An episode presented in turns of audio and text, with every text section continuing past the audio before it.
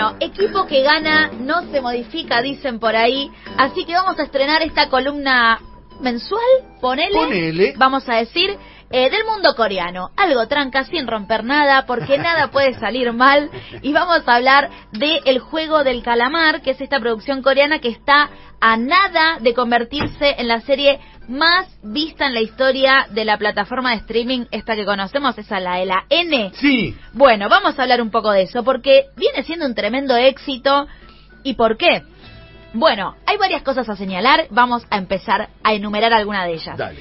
Por empezar, las series coreanas suelen tener una duración de cada episodio de alrededor de una hora y media. Ay, qué. Una hora y veinte, con 16 capítulos por temporada aproximadamente. Pero esta son capítulos más cortos y Ah. solamente tiene nueve, capi- nueve episodios. Se oxidadin- occidentado. ¿Qué? Oh, ok. Occidental. Ok, eh, entonces... No sabe leer. No, no sabe. Entonces la cuestión es que, ¿qué pasa?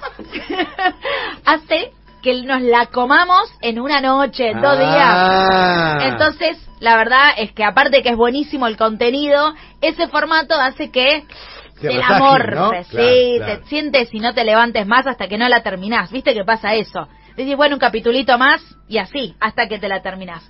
Vamos a hablar un poco de la trama. Seguramente algunos o algunas vieron algún tráiler, un pedacito o algo, o la vieron efectivamente. Sí. No vamos a spoilear nada, no se preocupen.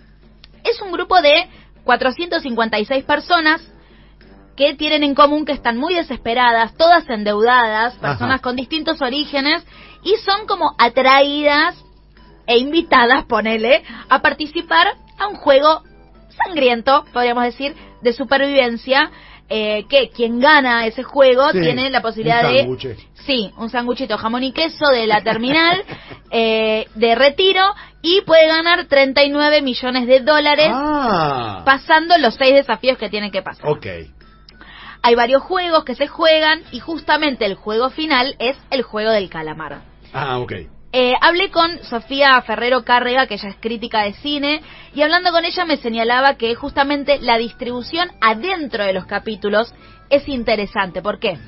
Porque cuando empieza el juego, que es cuando se empieza a picar, no sé si vieron algo, Nada. básicamente la gente que no pasa el desafío se muere Ah, hasta que llega el, el- Por eso decimos que es sangriento, hasta que llega el ganador o la ganadora. Claro. Eh, entonces, en el episodio vos lo estás mirando y la parte que empieza el juego y se empieza a poner tenso es al final del episodio. Entonces, claro, Te deja a- re caliente, Te deja claro. remanija y seguís hasta, por supuesto, al que sigue y así te la vas comiendo.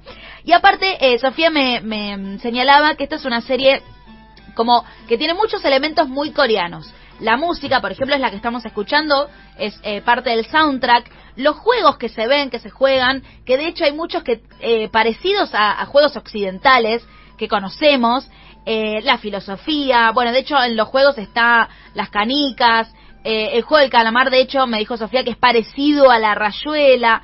Bueno, y hablando de los juegos, es un ítem interesante para desarrollar o para por lo menos tener en cuenta cuando la veamos, porque tienen una cosa como de la nostalgia, porque son juegos, recién les hablaba de las canicas, son juegos que se, se jugaban cuando nosotros Éramos pibes. éramos pibes, Claro. en los 80, en los 90, que los juegos, la verdad es que las infancias de ahora, no sé si juegan a las canicas, ni idea, pero No, no sé. tienen otro tipo de dinámica, otro tipo de encuentros, no sé, la pantalla está muy presente, la pandemia está muy Sí, presente. claro. Entonces, bueno, traer un poco de eso, Sofía me hablaba, por ejemplo, me hacía un link con Stranger Things, ¿no? De esta cosa ochentosa, también eh, nostálgica que se puede traer. Y también eh, hablábamos de la vuelta de rosca de las películas de terror, ¿no? De algunos elementos. Por ejemplo, no es lo mismo ver una muñeca o una cajita de música que empieza a sonar, Mm. así como elementos sueltos, a que cuando están en un contexto de una película de terror. ¿no? Y Bueno, todo hace como a, a una serie, a elementos que hacen una serie que está muy buena. En la serie, en un momento, dicen, bueno, a ver, acá estos 400 y pico de participantes son todos iguales, todos están en la lona, chiques, Sí, están todos de la cabeza y muy endeudados, pueden ganar la competencia de una manera justa. ¿No? Están todos puestos ahí de la misma manera, a hacer lo mismo. Sí. Entonces, eh, cuando hablaba con Sofía por eh, WhatsApp, le decía, che, esto a mí me da un poco de como de meritocracia, vibra meri- meritocrática, ¿viste? Y ella me decía algo que tiene que ver con eh, la cultura y la, y la sociedad eh, coreana.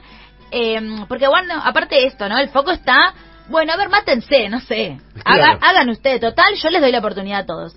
Vamos a escuchar un poco qué me decía Sofía al respecto, que ella es crítica de cine, sabe mucho del mundo coreano y esto me respondía al A respecto. ver. La sociedad coreana es bastante meritócrata, pero creo que a esta altura ya todos y todas hemos estado en contacto con discursos meritocráticos. Entonces, esa buena, buena intención del encargado, primero, el líder, eh, me parece que está puesto como algo que hace mucho ruido entre un juego que plantea que las personas se maten entre sí, se asesinen entre sí, y reglas justas, ¿no? Y la justicia y la igualdad y la lealtad, o sea, son todos conceptos que realmente chocan con lo que pasa después en la realidad.